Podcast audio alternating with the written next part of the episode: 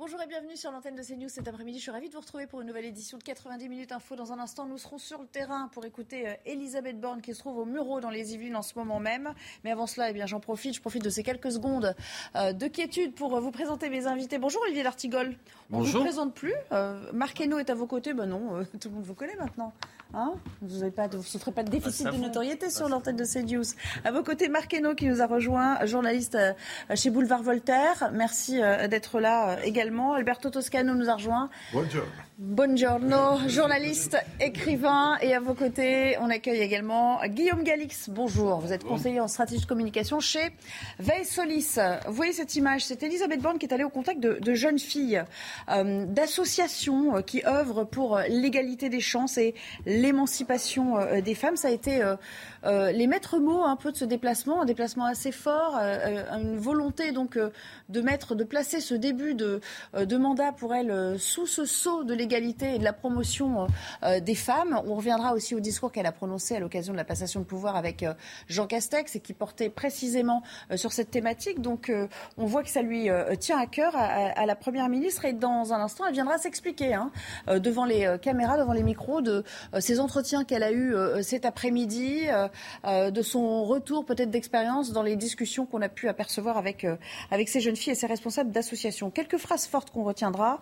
Il faut aller au bout de ses rêves. Le dossier de l'égalité homme-femme, il est loin euh, d'être euh, terminé. Et puis évidemment, en filigrane, en toile de fond, il y a toujours le climat. Le climat, source de pilier de toutes nos politiques. Marquez-nous un commentaire sur ce premier marqueur, hein, cette première tendance sociale qu'on aperçoit euh, dans ce nouveau gouvernement toujours en gestation. Oui, aller au bout de ses rêves, c'est beau comme dit Goldman. Non, plus sérieusement, euh, Elisabeth, Borne est une femme, ça n'a échappé à personne, c'est la première de Petite Cresson.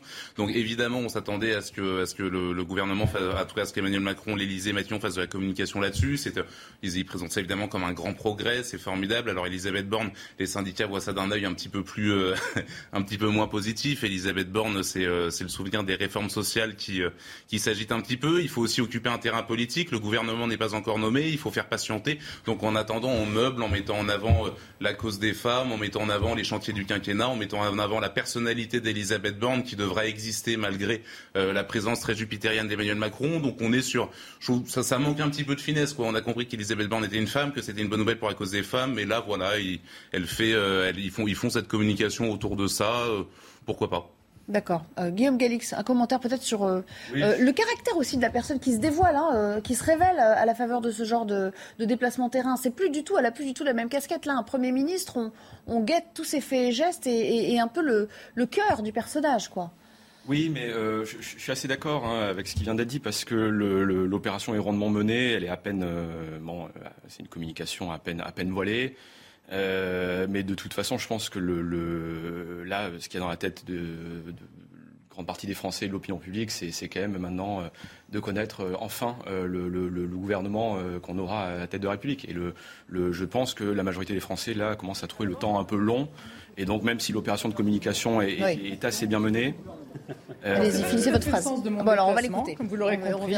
mais on est en train d'y travailler et on prend le temps nécessaire parce qu'on veut la meilleure équipe pour mettre en œuvre le projet du président de la République. Est-ce que vous savez qui sera en charge de Non, mais voyez, alors là, nous ne sommes pas sur le perron de l'Élysée. Je ne suis pas le secrétaire général de l'Élysée, donc je ne vais pas vous annoncer la, composition du gouvernement. Une nomination à caractère très symbolique. Vous avez, vous l'avez. Euh, Alors, si on peut revenir au déplacement d'aujourd'hui. Vous l'avez dédié aux petites filles. Vous l'avez dédié aux petites filles euh, que vous ne pouvez plus décevoir en quelque sorte aujourd'hui. Vous mettez encore plus de pression alors qu'on sait que vous avez euh, accepté l'un des jobs les plus difficiles de France. Oui. Est-ce que c'est pas trop de pression, pas d'être la première ministre des petites filles Des petites filles et des autres françaises et français. Non, mais pour revenir sur le sens du déplacement peut-être, moi ça me tenait à cœur que ce premier déplacement me donne l'occasion de rencontrer des jeunes filles et des jeunes femmes et les associations euh, qui les accompagnent, qui agissent sur l'émancipation, sur l'égalité des chances. Moi c'est vraiment quelque chose qui me tient à cœur, qui est au cœur du projet du président de la République. Je ne peux pas accepter, et je pense qu'une personne ne devrait accepter, qu'un jeune reste sur le bord de la route parce qu'il n'a pas la bonne adresse, les bons codes, les bons réseaux. Donc c'est pour ça que dans des fonctions précédentes, j'avais porté le plan Un jeune, une solution, et puis qu'on a lancé le contrat d'engagement jeune. Et donc aujourd'hui, c'était important pour moi d'échanger avec ces jeunes filles et ces jeunes femmes sur la façon dont on peut les aider. Elles l'ont beaucoup dit hein, finalement, on l'a entendu dans tous les échanges. C'est d'abord de reprendre confiance en soi ou de prendre confiance en soi. Après, d'arriver à avoir des rêves, et ensuite, c'est notre responsabilité d'accompagner toutes ces jeunes filles et ces jeunes femmes pour qu'elles puissent les réaliser. Et puis peut-être, si vous permettez, enfin moi je, Enfin, vous avez peut-être vu que dans mon parcours, en fait, moi, je dois, je dois tout finalement euh, à la République, à notre pays. Et donc, c'est pour ça que ça me tient à cœur que cette chance qu'on peut avoir dans notre pays de réaliser ses rêves, de trouver euh, le métier qui vous plaît, d'être accompagné pour le réaliser, malgré effectivement le fait qu'on n'a pas les réseaux, on n'a pas les codes et on n'a peut-être pas eu la, bonne adresse, mais que tous les jeunes et tous les, toutes les filles en particulier puissent en bénéficier. Justement, le, premier quinquennat de, un mois qu'Emmanuel Macron a été réélu, il n'a toujours pas nommé un gouvernement. Vous avez été nommé il y a quelques jours à peine. En pleine pandémie, en pleine guerre en Europe, est-ce bien raisonnable qu'une puissance comme la France n'ait pas de gouvernement?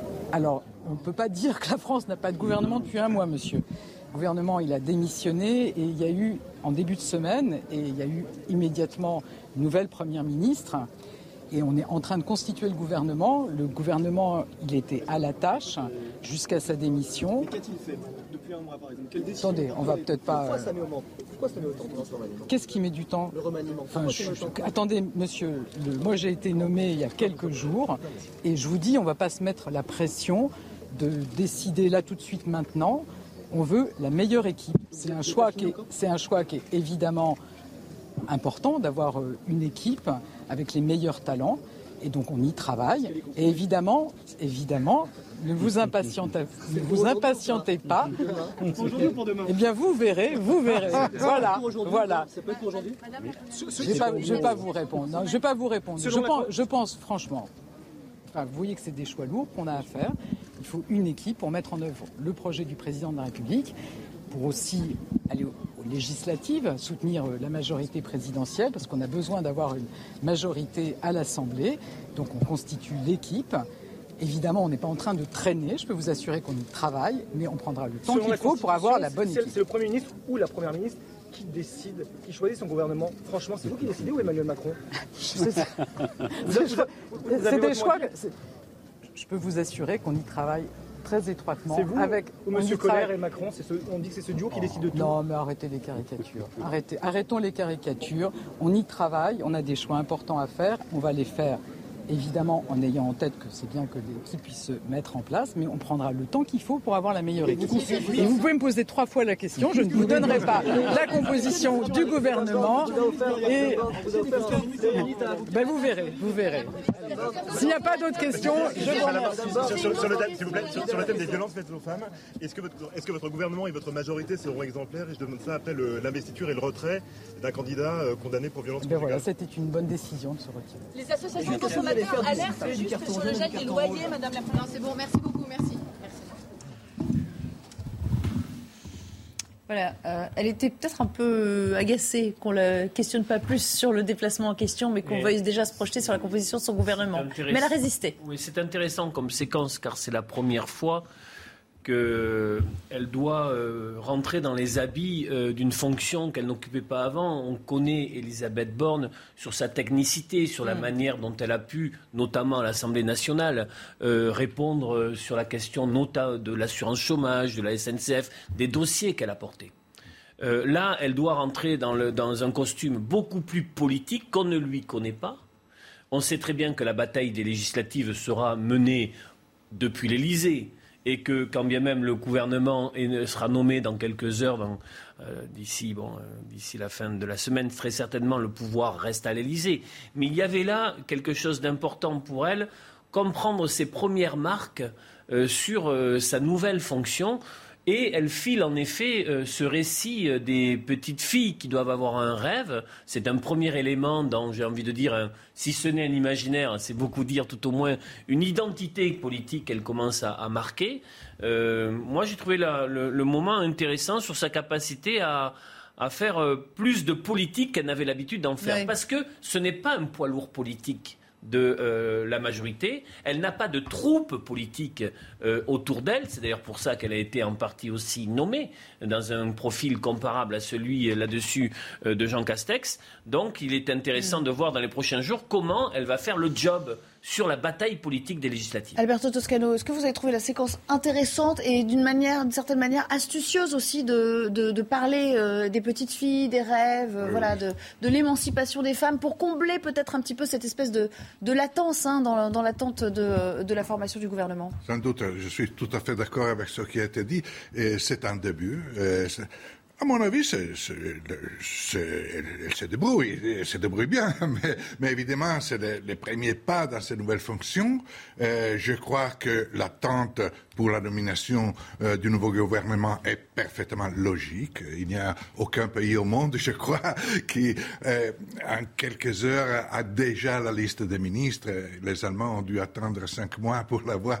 C'est un autre pays, un autre style de démocratie. Les Italiens ont dû attendre eux aussi longtemps pour avoir euh, la composition de leur dernier gouvernement de Mario Draghi, dont cette attente est compréhensible. Le personnage fait euh, une communication apparemment efficace, cette idée de beaucoup parier sur l'égalité entre hommes et femmes est parfaitement dans l'air du temps. Et c'est aussi une exigence, exigence fondamentale de, nos sociétés. Parce que, euh, donc je crois que les tout premiers pas, on verra la suite. On ne peut pas juger tant qu'on n'aura pas la liste des ministres. Euh, ne faut pas oublier, puisqu'on parlait de symbolique aussi, euh, euh, que euh, je reviens vers vous parce que vous avez été un petit peu interrompu par la prise de parole d'Elisabeth Borne, Guillaume Galix, que les Mureaux, c'est là qu'avait prononcé Emmanuel avait, Macron avait prononcé un discours très important sur le séparatisme islamiste et aussi sur la promesse d'émancipation de la République. Donc il y a une sorte de fil conducteur quand même qui est en train de s'établir. Oui, c'est-à-dire que le, le, sujet est, est différent. Euh, mais euh, quand même lié. Je pense que évidemment c'est pas un hasard et, il était venu. On sait euh, sondage après sondage, enquête après enquête que le rapport des Français vis-à-vis de, l'islam ou d'un certain islam, un point de tension, c'est le rapport à la femme. donc c'est pas anodin quelques années après la présentation du plan contre le séparatisme de venir parler de la condition des femmes, des jeunes femmes, des filles. Euh, après, ce que je trouve un peu... En plein débat sur le Burkini en plus. En, plein débat sur le Burkini. ce que je trouve un petit peu euh, peut-être dommage, c'est un petit peu une confusion des gens parce que euh, les Mureaux, c'est évidemment aussi pas un lieu complètement anodin. c'est ce qu'on appelle un, une banlieue, une banlieue difficile d'Île-de-France. C'est sensible, quartier, populaire. Et donc là, on est quand même sur le registre normalement du social, de, de, de différence, de richesse, d'inégalité. Et là, on vient parler des femmes. Euh, qui est un sujet aussi plus sociétal. Mhm. Même si tout cela euh, forme un entourage. Mais oui, il y a quand même une cohérence. Hein, mais bon, de toute façon, on a eu la démonstration par, les images que l'opération, bon, a été quand même éventée par. on savait ce qui intéressait les journalistes et on sait ce qui intéresse les Français maintenant. Reda Emrabit est sur place. Euh, il a suivi hein, ce déplacement d'Elisabeth Borne qui vient de, partir. On imagine qu'elle a beaucoup de travail. Reda, je disais tout à l'heure, elle a essayé de résister au maximum à toutes les questions assez pressantes des journalistes sur euh, le calendrier, sur euh, le, timing de l'annonce. Peut-être un petit peu prise de court par toutes ces questions, mais ça nous a donné un petit peu la teneur du personnage. On a senti parfois une pointe d'agacement, même si c'était sous couvert de, sourire. Elle a essayé de s'en tirer avec, avec un peu d'humour. C'est vrai qu'il y a une forme d'agacement étant donné le nombre de questions qui ont été posées. On a senti aussi euh, une nouvelle première ministre qui n'avait pas l'habitude de cette agitation médiatique. Souvent, durant ses déplacements, elle a voulu freiner un petit peu le rythme, mettre un petit peu de calme dans tout ça, ce qui prouvait aussi qu'elle prend petit à petit ses habits euh, en tant que première ministre, en tant que nouvelle femme forte à Matignon.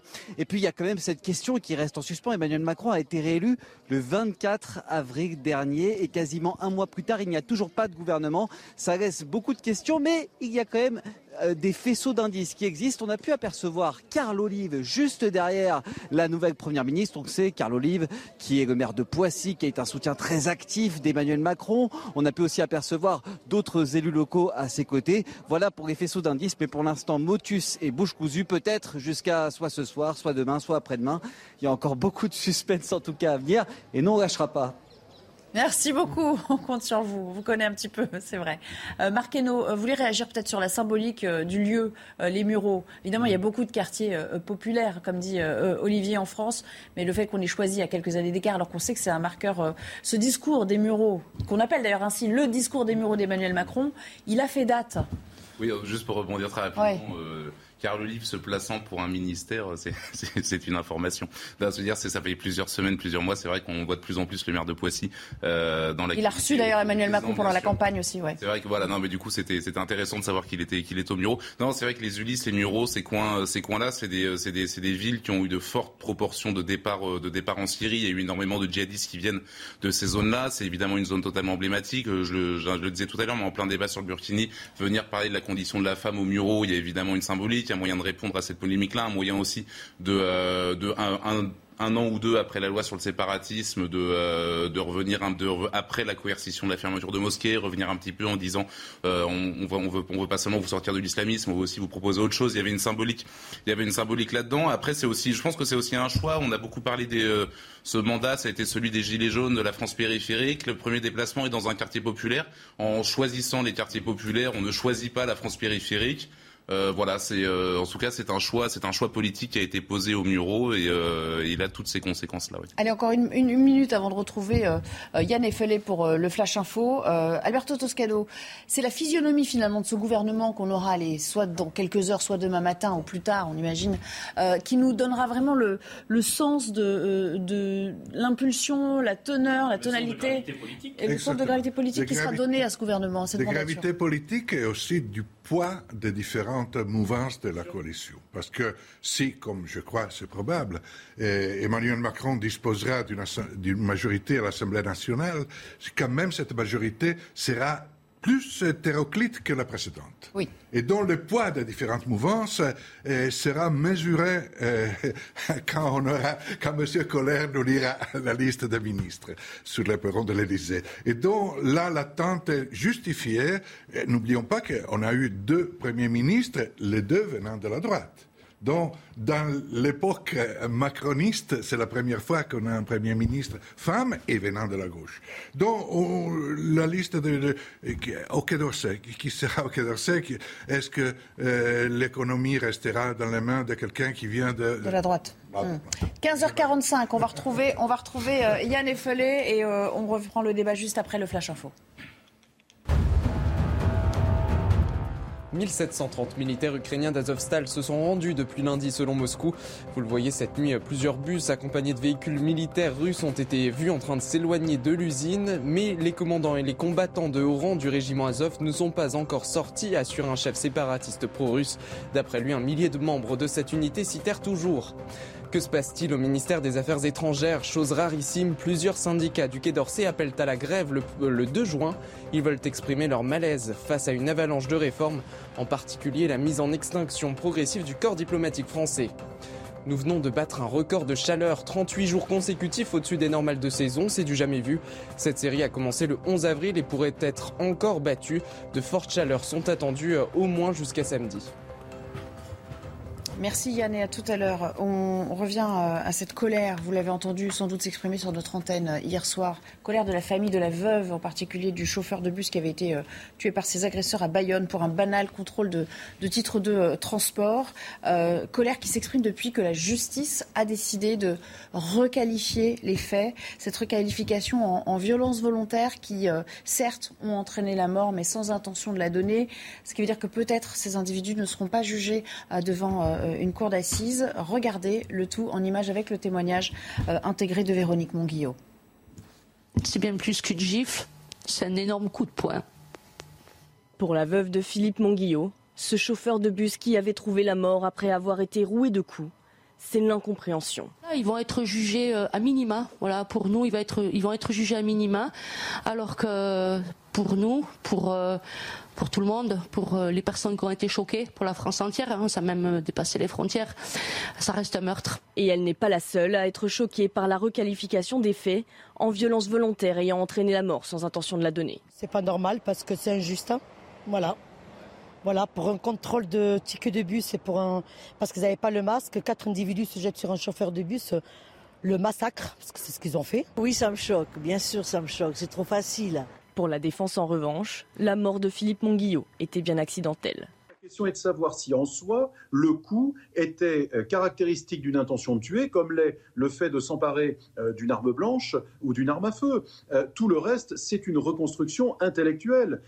J'entends que la partie civile plaide sur les réseaux sociaux et sur les plateaux télévisés. Moi, je plaide dans les tribunaux et je suis heureux d'avoir convaincu le magistrat. Le parquet de Bayonne a immédiatement fait appel de la décision. Olivier Lartigol, je me tourne vers vous. ça dénote évidemment toute la complexité hein, de la justice et puis euh, l'émotion qui s'entrechoque avec, euh, avec euh, comment dire, une nomenclature très précise hein, en matière de justice et qui parfois, que parfois les gens ne comprennent pas d'un point de vue purement humain. Il y a eu cette annonce, moi je, on ressent deux dimensions. D'abord la dimension, bien sûr, la souffrance absolue de la veuve de M. Monguillot, de sa famille, des proches par rapport à cette annonce. Cette annonce qui, tend à faire dire euh, qu'il n'est pas mort suite au coup reçu, pour résumer. Et donc, bien sûr, c'est un hurlement qui sort, c'est un cri humain qui sort. Et c'est toujours très difficile dans ce moment-là, j'aime pas le terme de l'émotion, mais je vois, de, de, rappeler le fonctionnement de la justice. Je ne dis pas qu'il n'y a pas des dysfonctionnements dans la justice, on en parle suffisamment ici. Mais je ne sais pas si aujourd'hui il y a un dysfonctionnement à la matière, puisqu'il y a eu une enquête de deux ans, je n'ai pas le dossier, donc je ne peux pas me prononcer très précisément sur cette requalification. Euh, en tout cas, il y a encore une étape où ça peut être rediscuté. Euh, heureusement, sans rentrer dans la, technicité. Euh, il y aura un procès, mais c'est vrai que pour la famille, si ce procès n'est pas un procès en cour d'assises, avec un jury populaire et avec une peine qui peut être bien sûr plus forte jusqu'à perpétuité, ce qui ne serait pas le cas sur euh, euh, l'autre voie qui se dessine. Là, je, ne peux pas dire aujourd'hui s'il y a un dysfonctionnement. Je n'ai pas suffisamment d'éléments pour euh, en faire la démonstration. Mais je sais combien cette phrase que je prononce peut être inaudible. Notamment pour les principaux. C'est pour ça que je disais qu'il y a deux notions qui sont Donc c'est difficile ces deux dimensions. Et on doit entendre effectivement aussi l'émotion des familles qui, qui auront l'impression sans doute que justice ne sera pas rendue adéquatement à leurs yeux. Non, mais bien sûr, on peut, ne peut, pas, on peut pas être, euh, rester insensible à, cette image, à la souffrance euh, de cette femme et de, de, ses filles. Euh, c'est une affaire qui a été tout de suite, enfin, dès, les faits, en fait, a été très médiatique, puisque si on se souvient bien, c'était durant l'été 2020 où il y avait eu une succession de faits comme ça qui nous interrogeaient sur une notion qui n'est pas juridique, qui n'est même pas administrative, qui est les, violences gratuites. Et qu'on essaie de définir en principe comme une disproportion, des violences disproportionnées par rapport aux motifs invoqués par euh, les, euh, les, mises en cause. Euh, donc, un mauvais regard, un refus de donner une cigarette, de demander à, ce qu'on valide son, titre de transport, un contrôle de gendarme, c'était la, gendarme Madame Lémé qui avait été écrasée comme ça parce qu'elle le refus d'autorité quoi. Disproportion, bon. alors évidemment, c'est vrai que dans une société idéale, démocratique, il ne faudrait pas qu'il y ait d'interférence comme ça entre les parties. Il faudrait laisser à la justice le temps de faire son travail, de laisser ces débats d'experts, parce que c'est vraiment... deux ans, c'est déjà beaucoup de temps. Hein. Bien sûr. Deux ans. Bien sûr, bien sûr. C'est déjà un scandale. Mais, vous on va, juste laisser finir sa démonstration. Une instruction judiciaire, deux ans, malheureusement en France, c'est devenu... On dit deux ans, mais il ne peut y avoir aucun acte de procédure pendant six mois. Hein. Ah, je suis Bien sûr. Quand même, c'est toujours deux ans. C'est-à-dire le laps de temps de deux ans, ça ne veut pas dire qu'on a travaillé deux ans sur le dossier, effectivement. Allez-y, finissez votre. non, euh, pour finir sur ça, c'est que euh, moi, ce qui, ce qui m'interpelle, et je, comprends tout à fait la, la, la, douleur et l'intérêt des médias, c'est ça pose vraiment la question, ça prend appui sur ce sentiment croissant chez une grande partie des Français. On le voit sondage après sondage de euh, un, laxisme présumé de la justice. Euh, on voit des sondages quand même hallucinants. En 2021, justement après cet été euh, assez, assez meurtrier, euh, dans, le JDD, un sondage IFOP, 81% des Français estimaient que la justice était trop laxiste. Je crois que c'est 81 ou 91 nous, on avait fait un sondage aussi sur, sur la justice qui n'était pas assez, effectivement, punitive. Et je crois que tous les sondages, alors, ça, évidemment, ça, varie. Il y a des sondages qui sont, mais quand même, tous les sondages mettent la barre assez haut.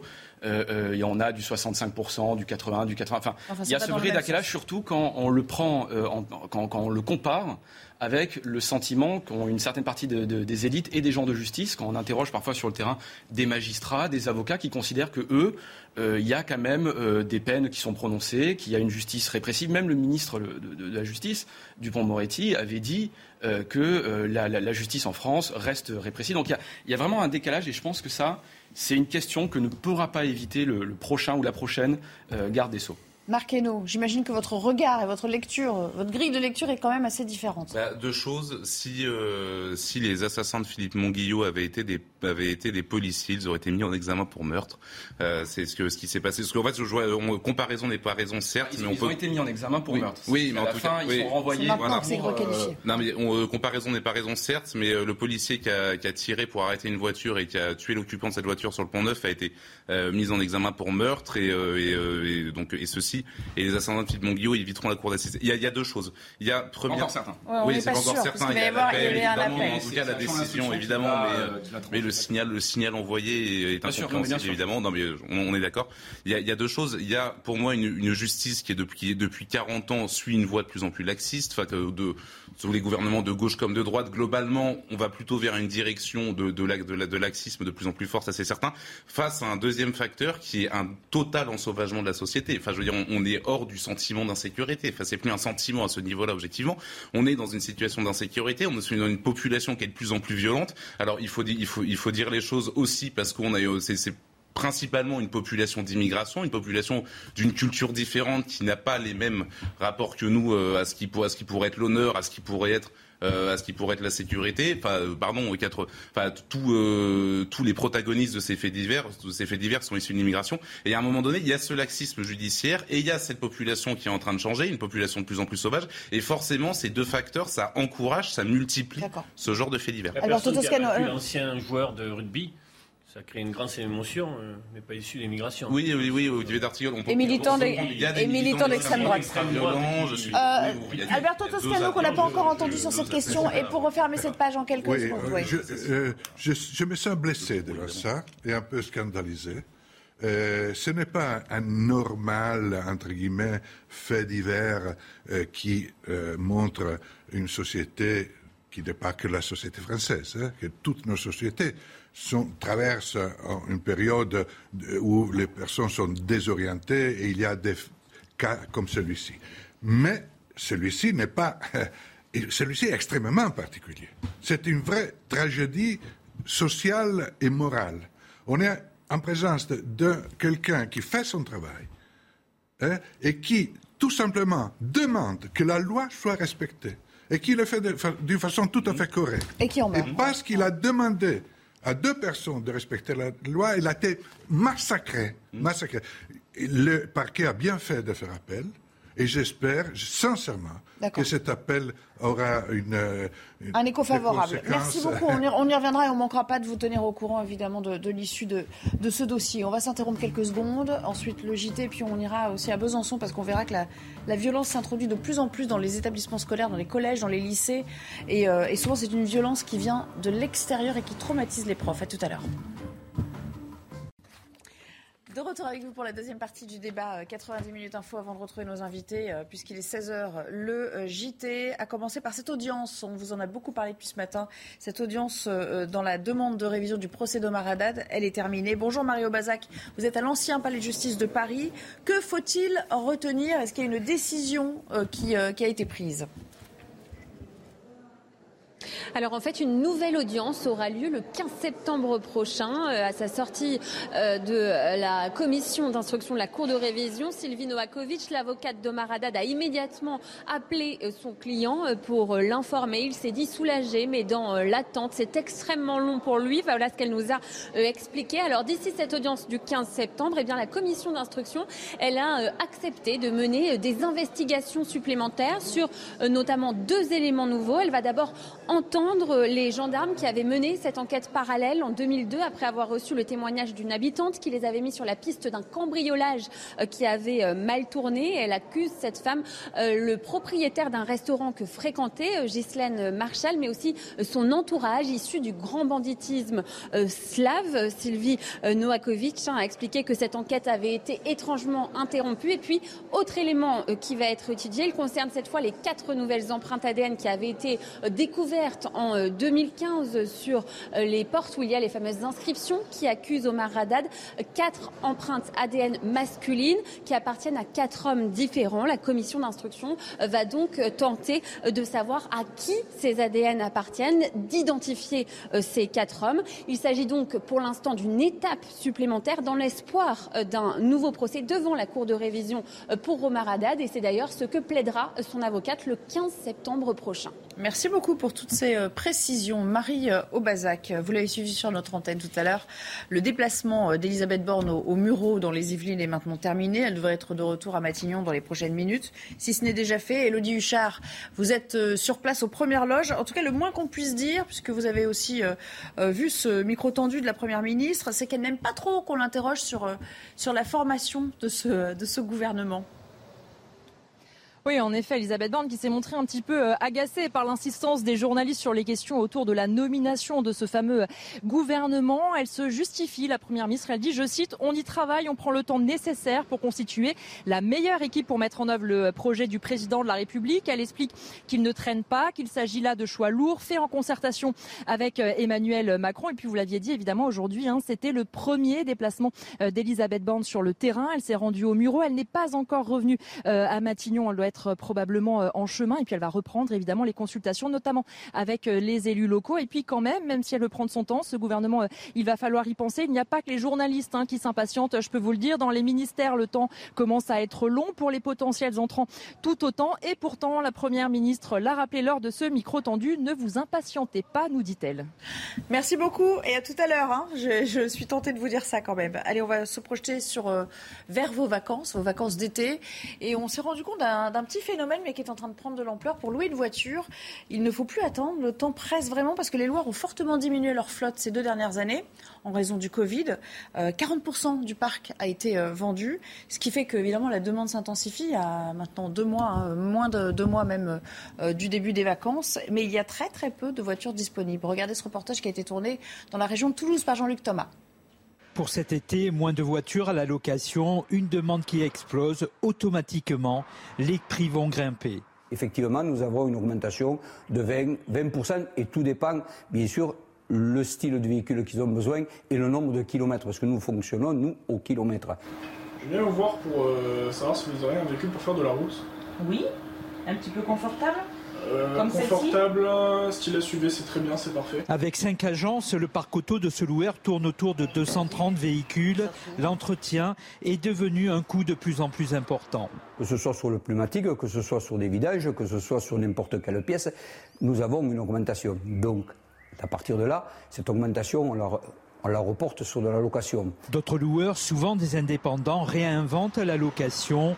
Les voitures sont d'occasion toutes révisées. Grâce à cette solution, on arrive à, lisser, euh, à lisser, les coûts.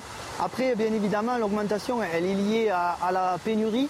Ici, la location, c'est plutôt pour 2, 3 ou 6 mois, un changement d'habitude. Les nouvelles générations, eux, sont plus dans la, dans la consommation, euh, sont vraiment passés à autre chose. On, a plus ce désir de, de, posséder. En moyenne, cet été, louer une voiture vous coûtera 370 euros pour une semaine. Et puis le jugement est tombé euh, euh, en Ukraine. Le parquet a requis la, prison. Euh, non, le jugement n'est pas tombé. Le parquet a requis la prison à perpétuité, soit la peine maximale à l'encontre du premier soldat russe jugé pour crime de guerre à Kiev. je vous rappelle qu'il est accusé d'avoir abattu un, un civil le 28 février dernier. D'ailleurs, il a reconnu les faits et s'est excusé auprès de la veuve de ce civil. On attend donc toujours le jugement après ce réquisitoire. Et on reprend le débat là où on l'avait laissé avec Albert Alberto Toscano, Olivier D'Artigol, Marc et Guillaume Galix. On va parler maintenant de cette violence.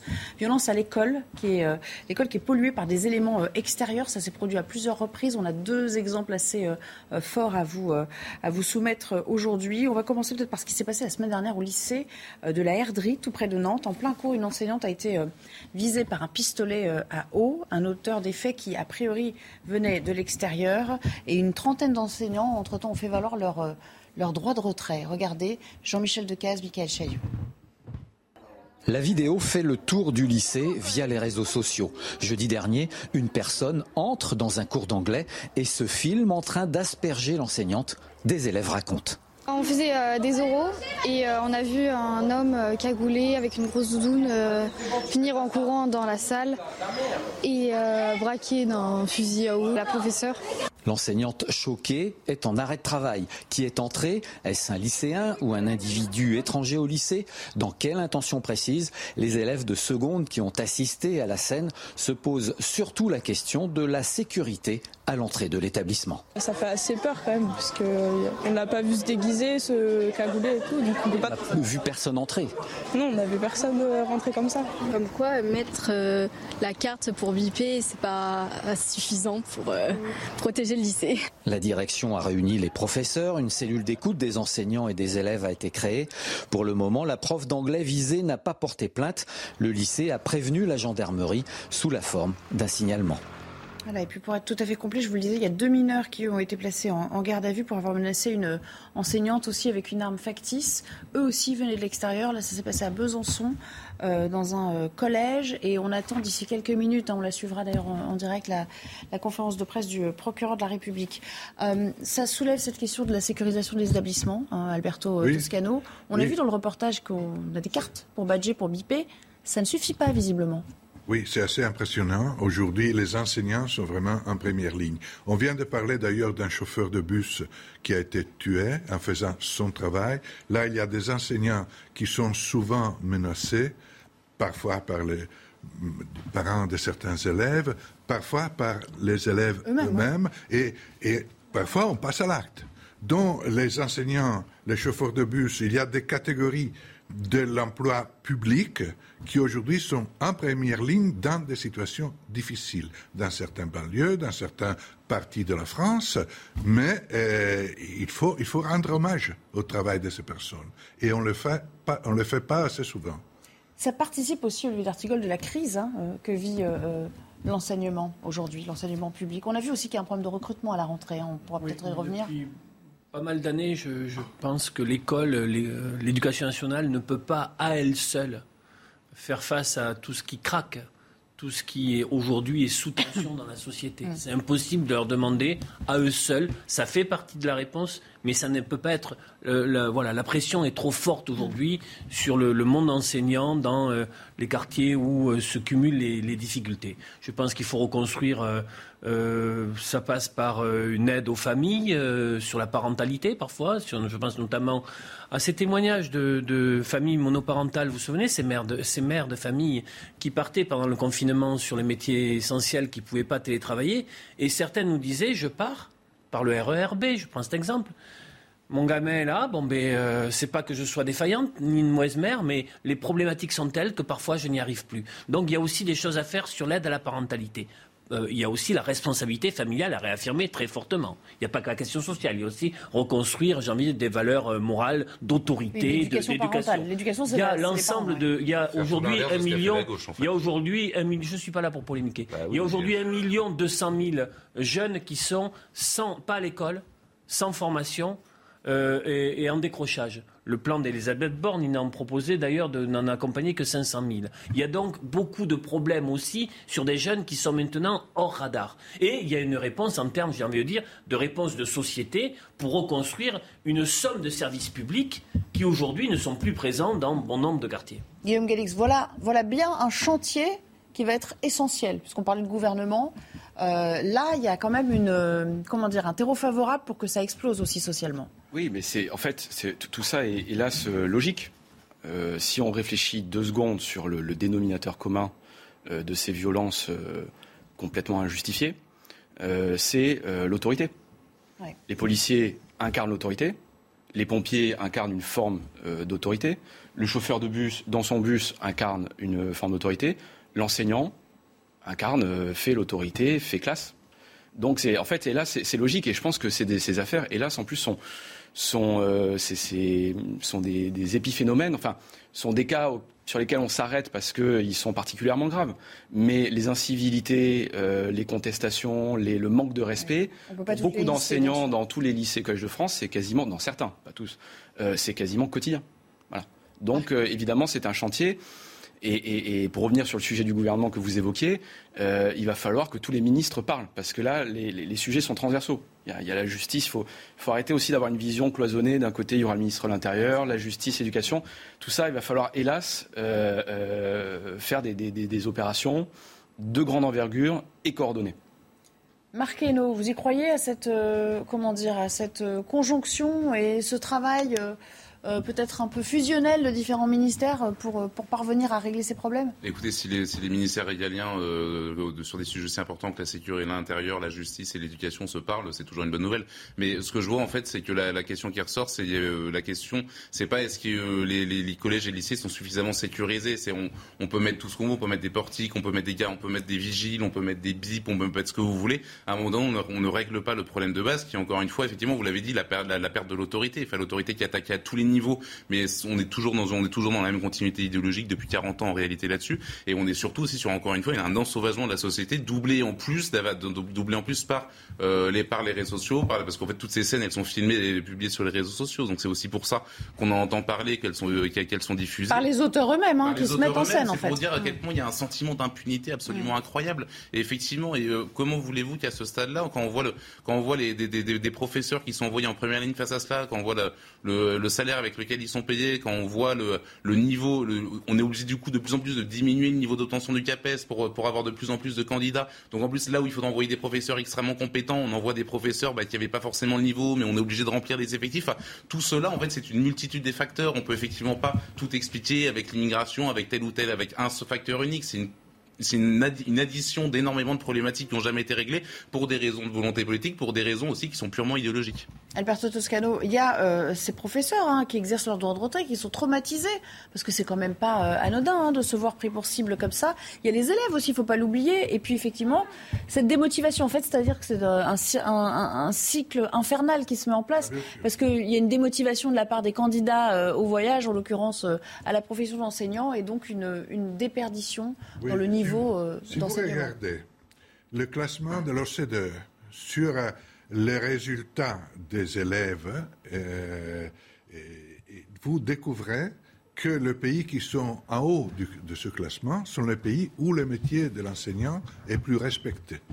Et les pays qui sont en bas, au fond, malheureusement, y compris l'Italie, et les pays où on dit qu'est-ce que vous faites? Je suis enseignant et on vous regarde, oh les pauvres. Et, sont, en effet, là, le classement de l'OCDE, les élèves et leurs compétences sont les plus bas, au plus bas niveau, parce qu'on ne comprend pas assez l'importance fondamentale de cette profession, qui est doublement fondamentale dans les quartiers en difficulté. Et c'est là que l'enseignant... Mais n'oublions jamais Samuel Paty. Hein, parce que euh, le symbole qu'il représente, le courage d'une personne qui était objectivement isolée et qui a payé cher. C'est un cas extrême, évidemment.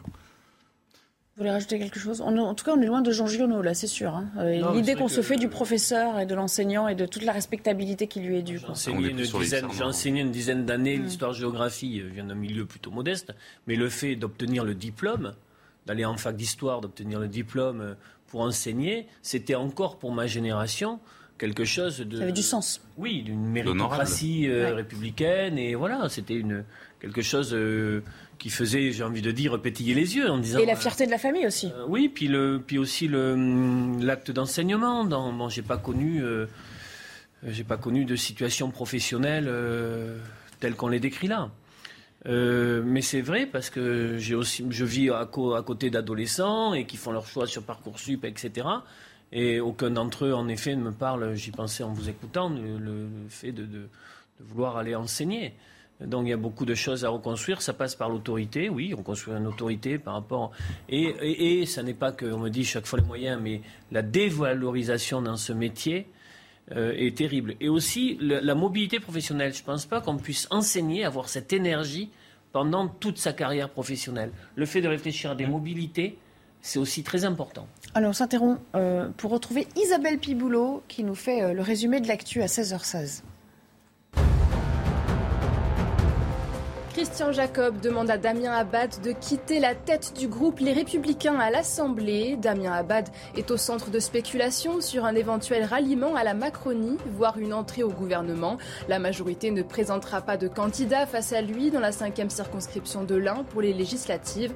Le président des Républicains attend que la situation soit clarifiée. Prison à vie requise pour le soldat russe jugé à Kiev pour crime de guerre. Au deuxième jour du procès, le sergent Vadim Sushimarin, âgé de 21 ans, a demandé pardon à la veuve du civil ukrainien tué le 28 février. Deux autres militaires russes sont jugés par un tribunal ukrainien pour avoir lancé des roquettes sur des infrastructures civiles dans la région de Kharkiv. L'association de défense des consommateurs Foodwatch porte plainte contre Kinder et Buitoni. Cela fait suite au scandale de contamination à des bactéries présentes dans les chocolats et les pizzas des deux marques. Foodwatch pointe leur irresponsabilité et entend casser le climat d'impunité face à ces multinationales. On en vient à cette affaire qui nous a occupé euh, toute la semaine, à vrai dire, l'affaire du Burkini à, Grenoble et qui continue, vous allez le voir, de provoquer des, remous. Et cette fois, euh, dans ce feuilleton hein, euh, qui dure depuis, allez, depuis lundi, Valérie Pécresse apporte sa pierre à, à l'édifice. Regardez ce qu'elle dit, la présidente de la région Île-de-France. Donc elle rappelle euh, que sa région a interdit le burkini euh, dans les euh, îles de loisirs, les centres de loisirs, les bases de loisirs. Aujourd'hui, dit-elle, l'État doit trancher et arrêter d'esquiver. Oui ou non, le burkini est-il autorisé? La réponse doit être claire. Ce que nous avons fait pour la burqa, il est plus que temps de le faire pour le burkini. En d'autres termes, elle voudrait légiférer sur ces questions. Hein, Marc vous la soutenez dans cette entreprise? Vous allez dans le même sens en tout cas? Oui, mais en fait, c'est toujours pareil. À force, on, au, lieu, de traiter les causes, on traite les conséquences. Comme on ne traite pas les causes, on va être obligé d'aller légiférer sur le burkini, et puis sur comment on s'habille dans l'espace public, et comment on s'habille en sortie scolaire, et puis comment on fait ci, comment on fait ça. En fait, ça démontre aussi une chose, c'est que la laïcité à la française n'a pas n'a rien prévu pour répondre à ce genre de à ce genre de cas visiblement. Et surtout, moi, moi il n'y a rien dans la loi, en effet, qui aujourd'hui interdit le burkini à la piscine. En fait, donc c'est il y a un moment donné, soit on est, soit on est en clair avec la, notre vision de la laïcité, soit on a, il faut admettre aussi qu'on est en prise avec une religion qui, une religion qui s'appelle euh, une, version de la religion qui s'appelle l'islamisme radical, qui s'appelle l'islamisme politique, qui a, un, agenda, qui a un emploi du temps, qui veut, qui, qui en, en phase d'islamisation de la société. À un moment donné, soit on, on se contraite, c'est les signaux visibles comme le burkini, soit on s'attaque enfin définitivement à la cause du problème. On peut très bien interdire les burkinis dans les piscines, mais on a vu euh, ce qu'a fait, on, a vu ce qu'a fait Alliance citoyenne à Grenoble. Ça a été progressif. Au début, Eric Piolle lui-même était opposé au burkini, puis il a changé d'avis au fur et à mesure en fonction aussi euh, du, euh, en fonction aussi des évolutions de la population, en fonction aussi de ses intérêts électoraux. Donc on voit finalement que quelles que soient les barrières qu'on peut mettre, aujourd'hui Valérie Pécresse est contre, peut-être que dans 15 ans, elle fera comme Éric Piolle et elle sera, elle sera un jour pour. Donc si on ne règle pas le problème à la base, on va continuer de légiférer sur ces petites choses jusqu'à ce qu'on doit, jusqu'à ce qu'on soit obligé finalement de, bah, de, renoncer en quelque sorte. Autre réaction aussi, on vous a sorti un extrait de la tribune que signe euh, Zineb El Rezoui sur, euh, sur l'islamisme, c'est dans les colonnes du, euh, du, Figaro. Regardez, on va pas tout, c'est assez long, hein, mais on en a extrait quelques phrases. Beaucoup reste à faire, dit-elle. J'espère que ce second quinquennat continuera à lutter efficacement, surtout démocratiquement, contre ce qu'elle appelle ce fascisme qui ne dit pas son nom, Alberto Toscano. Réaction sur ce, sur ce débat euh, sociétal et effectivement cette euh, laïcité à la française qui, euh, qui est peut-être très insondable pour beaucoup d'autres pays en fait. Étant italien, je dois dire que le fascisme était habitué à dire son nom et à agir de conséquences. Donc ne mettons pas, s'il vous plaît, le fascisme partout. Le fascisme était quelque chose de précis et si toutes les fois qu'il y a quelque chose qui ne, ne plaît pas à juste titre ou non, nous disons c'est du fascisme. Faut pas galvauder les termes. Ridicule. Euh, le Burkini, c'est un piège. C'est évidemment un piège. Et, la République tombe dans ce piège. Et d'ailleurs, comment est-ce qu'elle peut ne pas tomber dans ce piège? Bien sûr, il faut réfléchir, résoudre les problèmes à la racine. Mais là, les problèmes sont là. Donc, si on fait une loi sur les Burkini, Burkini, une semaine après, on, a- on aura une autre tenue vestimentaire parce que, parce que le Burkini n'a rien à voir avec la religion islamique. Le Burkini est le réflexe d'une communauté restreinte, pas toute la communauté islamique, mais une partie, une composante, qui veut défier la République laïque. C'est- C'est clair. Donc, quoi qu'on fasse, on tombe dans ce piège. Autre extrait, et cette fois sonore, Robert Ménard, le maire de Béziers, et celle-là elle est pour vous, Olivier D'Artigol. Euh, voilà, il parle de ce qu'il appelle une, une gauche dangereuse.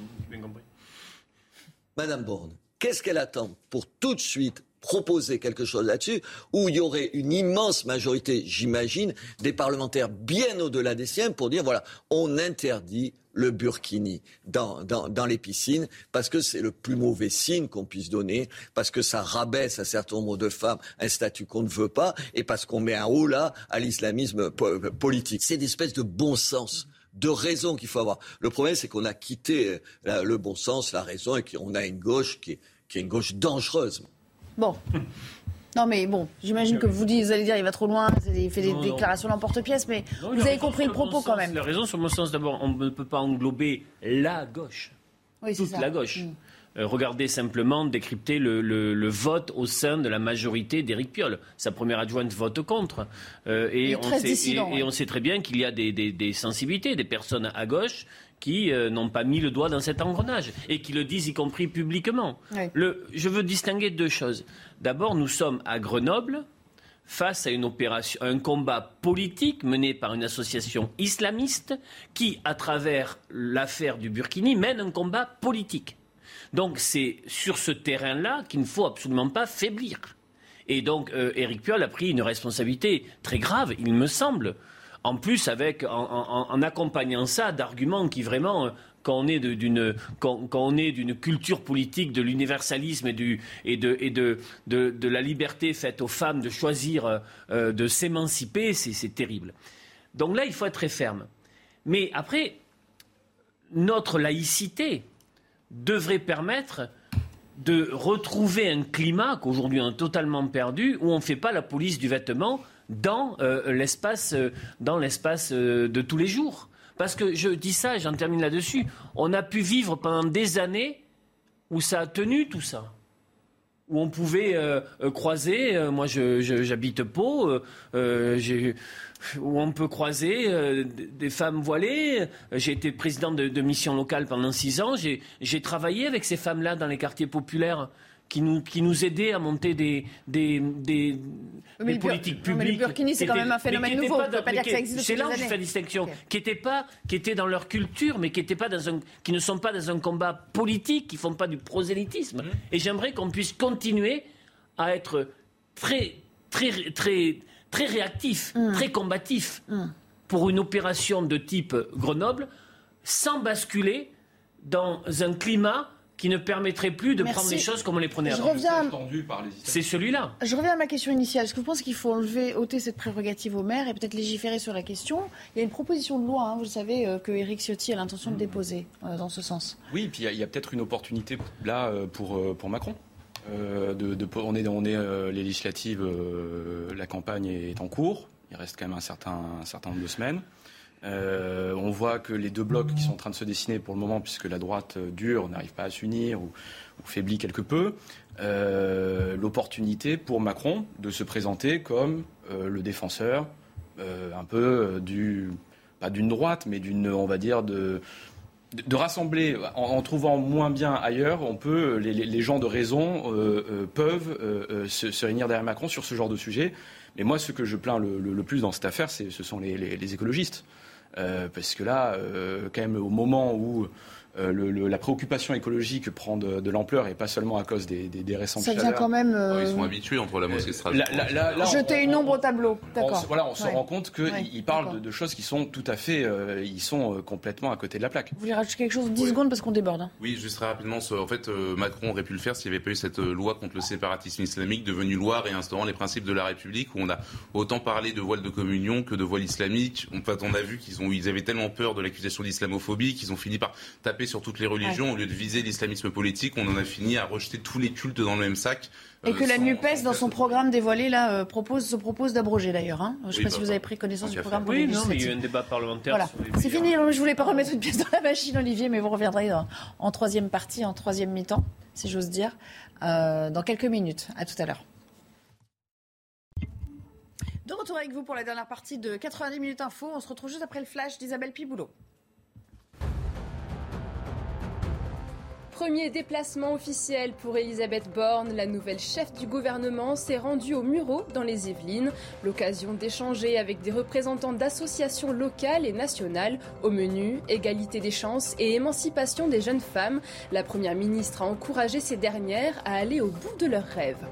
La Corée du Nord sur le point de procéder à un essai nucléaire. Selon les États-Unis, cela pourrait se produire lors de la visite du président américain en Corée du Sud demain en fin de journée. Biden rendra visite à certains des 30 000 soldats américains stationnés dans le pays. Il se dit prêt à procéder à des ajustements du dispositif militaire américain. Des cas de variole du singe détectés en Europe et en Amérique du Nord. Un cas vient d'être confirmé en Suède. Les tout premiers sont apparus au Royaume-Uni début mai. L'Espagne, le Portugal, le Canada et les États-Unis sont aussi concernés. Le Centre européen de prévention et de contrôle des maladies publiera un rapport d'évaluation des risques en début de semaine prochaine.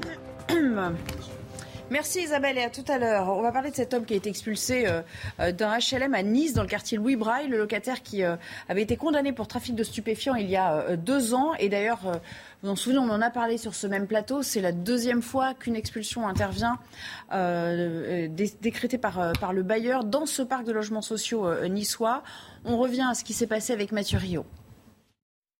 Bruit, nuisance, dégradation, un homme menait un trafic de drogue au sein même de son HLM à Nice aux dépens des autres résidents. Il a été condamné à 20 mois de prison en 2020, mais le bailleur social Côte d'Azur Habitat demandait aussi son expulsion du logement. Elle a été autorisée par la justice. C'est une victoire pour euh, rendre la jurisprudence plus forte. Moi, j'ai passé à Nice une euh, convention euh, avec le procureur de la République et le préfet pour pouvoir partager un certain nombre d'informations et euh, systématiser ces procédures lorsque les faits le justifient. Et je considère qu'il faut être intraitable avec le respect du cadre de vie, avec euh, ceux qui dealent, ceux qui trafiquent. En 2021, une première famille avait été expulsée du parc HLM dans un autre quartier de Nice. Depuis, l'organisme a multiplié les recours en justice. Nous en avons 135 euh, qui sont en cours devant la justice et pour des faits évidemment très différents les uns des autres. euh, sur un parc de 20 000 logements, ça mon- démontre bien que c'est une minorité, mais c'est une minorité contre laquelle je veux agir avec force, avec engagement et devant laquelle je ne reculerai pas. L'élu rappelle qu'à Nice, 16 000 familles sont en attente d'un logement social. Justement, bon, ça c'est pour euh, le résumé de, de la décision. Écoutez ce qu'en pensent les Niçois. Ce ne sont pas les parents qui doivent payer les bêtises de leurs euh, enfants. hein. Donc, euh, surtout s'ils sont majeurs. Je suis pas sûre qu'on puisse se dédouaner euh, de, de- de toute part de responsabilité. Euh, On est tous sur cette terre, on doit tous s'entraider et porter notre part de responsabilité. Un bail social ne peut pas être annulé à cause d'un enfant qui aurait mal tourné. Je trouve ça aberrant. Euh, je ne vois pas bien la raison pour laquelle ce serait aux parents de, de- de payer. Il y a un principe qui existe dans le droit qui est le principe de la personnalisation, de l'individualisation de la peine. Donc s'il y a un délinquant, il doit être sanctionné. Ses parents ne sont pas responsables. Je ne vois pas la raison pour laquelle il serait sanctionné. Il y a quand même une sorte d'unanimité dans le fait que les parents, enfin, dans, en tout cas dans cet échantillon de réactions qu'on a eu, que les parents ne doivent pas payer pour leurs enfants, Marqueno. Bah, écoutez, déjà, si l'enfant est mineur, si. les, bah, les parents sont juridiquement responsables de leurs enfants. On parlait de notion de responsabilité, où, bah, c'est, bien, d'aller jusqu'au bout. Euh, moi, dans ma vie, j'ai été, j'ai été confronté à ça. On a été confronté. On, on était, j'étais locataire dans un immeuble où il y avait du trafic de drogue, où il y avait, euh, où il y avait des coups, des couteaux qui étaient brandis à l'entrée, où il y avait de l'insécurité, il y avait du bruit. Quand vous avez des enfants, objectivement, c'est l'enfer au quotidien. Donc, à un moment donné, si la justice tranche, si la justice, euh, si la justice, parce que derrière, ce sont des dizaines de riverains qui sont incommodés, c'est de l'insécurité dans les couloirs, Mmh. c'est euh, du bruit Mmh. la nuit et c'est et c'est invivable. En fait, c'est un enfer à vivre au quotidien. Je pense que ceux qui sont contre cette décision n'ont jamais eu à vivre ça. D'ailleurs, ceux qui disent qu'il n'y a qu'un sentiment d'insécurité sont ceux qui prennent pas euh, les transports en commun euh, dans les heures, dans les heures où ça craint. Guillaume Galix, euh, pas de sur, euh, Non, la je, pense, bon, oui, je, je, je vois, moi je suis assez d'accord, c'est vrai que les, les- à un moment donné, les, les- surtout si l'enfant est mineur juridiquement, il est, il est- responsable, euh, ça peut être une solution du, du traitement du sujet. Euh, y a- y a- L'avocat Thibault de Montbrial, dans, dans- dans son dernier livre, Osons l'autorité, il me semble, décrit un peu ce... Ben, c'est pas lui qui l'invente, hein, il euh, il l'a il l'a vu, il l'a lu, il y a eu des remontées de terrain sur ça. Souvent, dans un quartier donné, c'est en fait une dizaine de délinquants qui euh, la pourrissent la vie à l'ensemble du quartier. Et dans un bloc euh, comme ça, HLM, euh, ça va être un ou deux locataires qui vont pourrir la vie de tout le bloc HLM. Euh, et euh, ce qui a assez bien marché, euh, apparemment, c'est une politique vraiment du, du harcèlement de- du délinquant, qui demande là aussi à nouveau de la coordination entre les policiers, euh, le procureur, les magistrats, le maire, parce que évidemment tous ces offices euh, d'habitation euh, dépendent le plus souvent des, des- des- des mairies, euh, pour en fait vraiment harceler les délinquants et les obliger à terme euh, à, à- à quitter les lieux. Ça suppose une volonté politique assez forte quand même. Hein. Oui, et, et beaucoup, beaucoup de beaucoup là, on le voit qu'à. Nice, hein, pour l'instant. Enfin, on le voit essentiellement ces derniers jours. Mais je je pense que la, Moi, à la- Nice. la- la solution doit être sur la table. Surtout quand le- l'en- l'enfant est mineur, la solution doit être sur la table. Olivier. Ouais, je pense qu'il y a une grosse hypocrisie sur euh, la question de la drogue aujourd'hui dans ces quartiers-là. Mm. Je pense pas que la- le fait d'expulser des personnes. Remettez-vous à la- s'il y a un gamin qui est le frère ou comme ça, qui a un bon parcours et lui aussi est expulsé, bon, t'as toute une famille, mais une grosse hypocrisie parce que c'est une économie parallèle, florissante, qui fait vivre beaucoup de monde, euh, y compris à l'international y compris sur les grandes filières. Si vous prenez filières de drogue et filières d'armes qu'on retrouve parfois dans ces mêmes quartiers, euh, ce sont des gros. euh, voilà. Et je pense qu'il n'y a pas une volonté politique réelle pour s'attaquer Ouais. à ces filières-là, mais réelles. Pas uniquement sur euh, la, la- la fin, les fins de réseau qui pourrissent la vie des gens. Qui, c'est intenable de, de- de vivre aujourd'hui dans ces quartiers où vous avez le hall d'immeubles pris par une bande de stupes. Vous avez votre vie euh, euh, euh, pourrie, mais de- du matin au soir. Euh, et je suis moi pour euh, vraiment les, oui, vous dites les harceler, c'est-à-dire euh, qui est, la, qui est le, le commissariat de proximité, qui est la police présente, qu'il n'y ait plus, d'in- qu'il n'y ait pas d'interphone, mais un gardien d'immeuble, remettre de la présence humaine, remettre, etc., etc. C'est-à-dire, je suis, il y a dans certains quartiers, je, je pense à ce qu'a fait Madame Péricard à Vénissieux, qu'on met tous les acteurs des politiques publiques en se disant là vraiment. Je crois que c'est le cas évoqué. Euh, euh, sur- là, vraiment, on y met le paquet et on ne lâche pas. Parce que le pire, c'est les opérations où on fait l'effort, où il y a les médias qui viennent parce qu'il y a une opération police, et après tout le monde repart et euh, le, trafic se déplace dès, dès la demi-journée qui suit dans euh, le, hall d'entrée à, à, à 2 ou 300 mètres. Euh, quand on y met les moyens, on obtient des résultats. C'est ce qu'on a vu à la cité Michelet, qui a été à Marseille. On a un petit peu nettoyé les lieux, mais on- les riverains nous disaient dans leurs témoignages, on sait très bon. bien Bah, a- que le trafic s'est transposé ailleurs et qu'ils reviendront potentiellement aussi là où ils sont. Il y a un très bon indice de voir l'efficacité d'une politique anti-drogue, c'est le prix de la drogue et euh, la- le prix a jamais été aussi bas, donc euh, ce qui voudrait dire, ce qui veut dire que l'action Oui. politique menée contre ça n'a pas été d'une efficacité. euh, incroyable. Alberto Toscano, euh, est-ce qu'il y a des, des mesures similaires qui sont prises en Italie lorsque euh, il y en a quelques-uns qui sèment le, le chaos, la terreur, comme ça, des, des caïds de quartier? Il y a des mesures si- similaires qu'on essaie en Italie. Ensuite, on n'arrive pas. Parce que quand il s'agit d'expulser quelqu'un de, de ce type euh, d'habitation, il y a immédiatement euh, une révolte de la part de personnes qui parfois sont forcées de se révolter, de la part de ceux qui sont mêlés à des trafics euh, qu'on connaît. Et il y a aussi une instrumentalisation parfois de la part de groupes mafieux, hein, d'organisations mafieuses, qui sont celles qui vendent ensuite, qui fournissent la drogue. Donc il y a comme un réseau de complicité qui empêche la loi de se transformer en réalité. Mhm. Ça, c'est une situation dramatique. En Italie, la situation de banlieue n'est pas euh, euh, identique à celle de la France. Sur le- plan sécuritaire. Les banlieues ont une dimension différente, moins importante dans l'ensemble du pays, et- mais surtout à Rome et, et aussi à Milan, ça commence à devenir une situation à la française. Et, mais ceci dit, il est évident Pour quelle que raison, f- pour quelle raison son indiscrétion? Parce qu'on n'arrive pas à euh, intégrer les, les migrants, parce qu'il y a une difficulté à exprimer la, la présence de l'État sur place. à la fois la présence policière, mais aussi la présence de, de l'aide sociale, qui est fondamentale. Ça me paraît important. Parce que s'il n'y a pas l'aide sociale, ces personnes se trouvent à risquer tous les jours de tomber dans les mains d'autres genres de réseaux de plus en plus dangereux. en tout cas, c'est à peu près calme jusqu'à ce que les, migrants arrivent. Bon, ben, ça c'est les démonstrations que vous souhaitiez. En tout cas, on ne va pas se lancer dans ce débat-là maintenant. Il faut aussi le dire parce que c'est pas c'est pas la seule raison, mais il faut aussi. Oui, bah, après, bon, euh, c'est sûr que pour qu'il y ait trafic de drogue, il faut qu'il y ait demande de drogue. Bien sûr. Ça, euh, je Et aussi la consommation à laquelle il faut s'atteler. les migrants je suis entièrement d'accord. Non, non, mais je suis entièrement d'accord. Personne ne peut imaginer ça. Mmh. Au contraire. Au contraire. Et d'ailleurs, je crois que c'est. C'est Emmanuel Macron lui-même qui avait dit qu'à un moment donné, il faudrait peut-être s'attaquer aussi à, la consommation, à l'aspect euh, répression de, du, du consommateur. récemment, il y a eu par exemple des, études sur la consommation de cocaïne en France. Euh, Bien sûr. Il n'y a pas que les migrants qui. Euh... qui tombent dedans. Il juste des quartiers populaires italiens qui ont une mmh. situation à la française. On sait aussi ce que la ça sécurité. veut dire. C'est bien d'expliciter. Euh, voilà. Allez, il est 16h41. On va devoir s'interrompre. Merci à tous les quatre d'avoir participé à, ce débat. Dans un instant, vous retrouverez Laurence, Laurence Ferrari pour le début de Punchline. Et je vous dis à demain pour une nouvelle édition de 90 euh, dès 15h30. Excellente euh, fin d'après-midi sur notre antenne.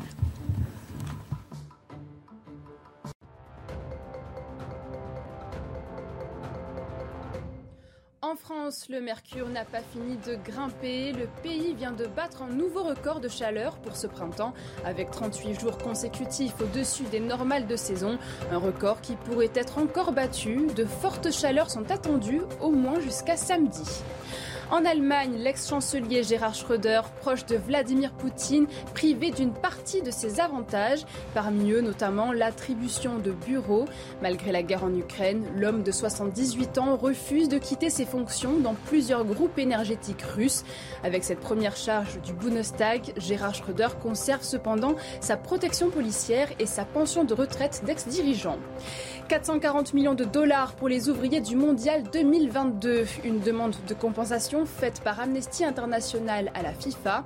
L'ONG estime que le Qatar, qui accueillera la Coupe du Monde, n'a pas suffisamment respecté les droits des ouvriers. Elle parle même de maltraitance. La FIFA est critiquée pour sa lenteur à réagir contre les mauvaises conditions de travail sur les chantiers.